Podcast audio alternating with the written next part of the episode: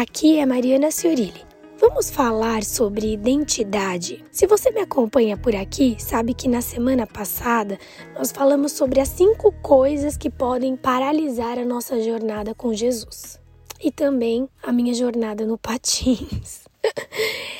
Entre essas cinco paralisias, a que mais me chamou a atenção foi sobre pensar que nós não merecemos ou que nós somos incapazes. E para ilustrar, eu contei um pouquinho da história de Moisés, quando Deus chama ele para libertar o povo da escravidão. E ele, a princípio, diz que não.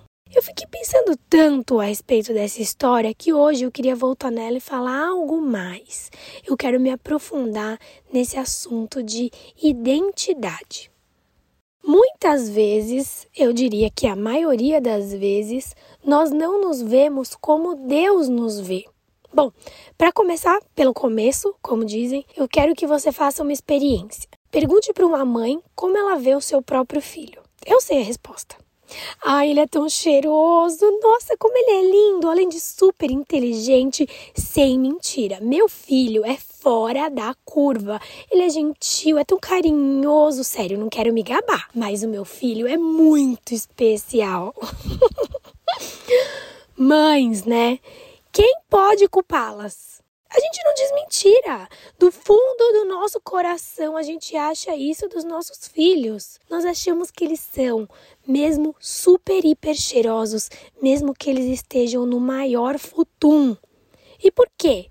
Porque nós conseguimos ver além. Nós vemos além do que ele está, nós vemos o que ele é. Quando pensamos assim, eu acho mais fácil da gente entender. Assim como nós vemos nossos filhos cheirosinhos dormindo numa caminha, ainda que naquele momento eles estejam no maior futuro da vida, Deus não nos define como os erros que tivemos no passado. Deus não vê a lama em que nós nos encontramos agora. Ele vê algo mais. Ele vê dentro de nós, ele vê a nossa capacidade. Ele vê um lindo e brilhante futuro para nós. Ele é um pai que nos vê limpinhos, deitadinhos na cama, ainda que a gente esteja naquele momento no maior futunzão. Deus te vê especial porque ele tem olhos de pai e mãe. Deus te vê especial porque ele vê em você o seu potencial, mesmo antes de você ter. Imagina isso, que coisa mais maravilhosa, que coisa mais paterna.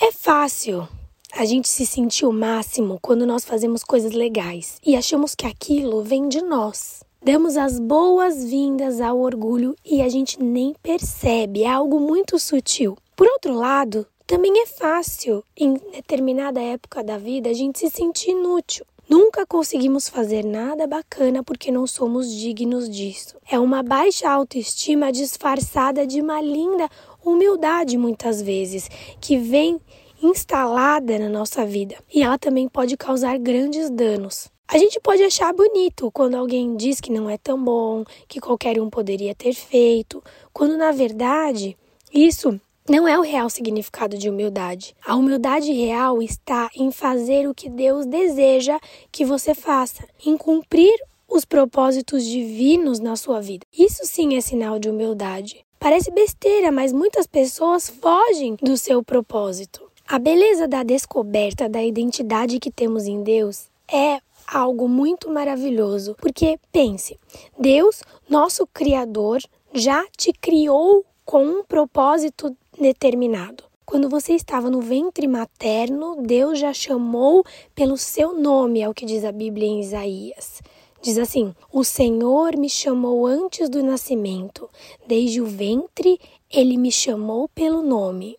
Creio que assim, intimamente, pelo nome, ele também chama a mim a você. Aliás, falando em nomes, você se lembra que algumas pessoas na Bíblia tiveram os seus nomes trocados por Deus de acordo com seus propósitos? Naquela época, os nomes diziam respeito à situação em que eles haviam nascido ou como estavam se sentindo naquele momento. É mais ou menos assim, como nos dias de hoje eu batizar o meu filho de Walt Disney, Walt Disney, que significa aquele que vai amar a Disney.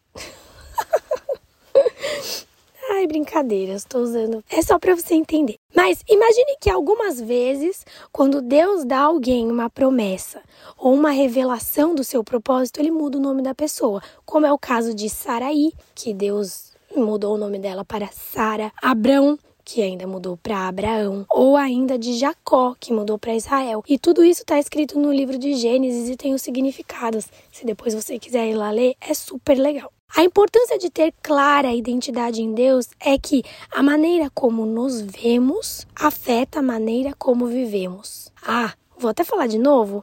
A importância de ter clara nossa identidade em Deus é que a maneira como nós vemos afeta a maneira como vivemos. Encontrar um equilíbrio onde o que fazemos não nos cause um coração orgulhoso, nem uma humildade equivocada, é a chave para uma vida nova. Nossa identidade, no final das contas, ela está intimamente ligada com o nosso relacionamento com Deus. Sem Ele, nada podemos fazer.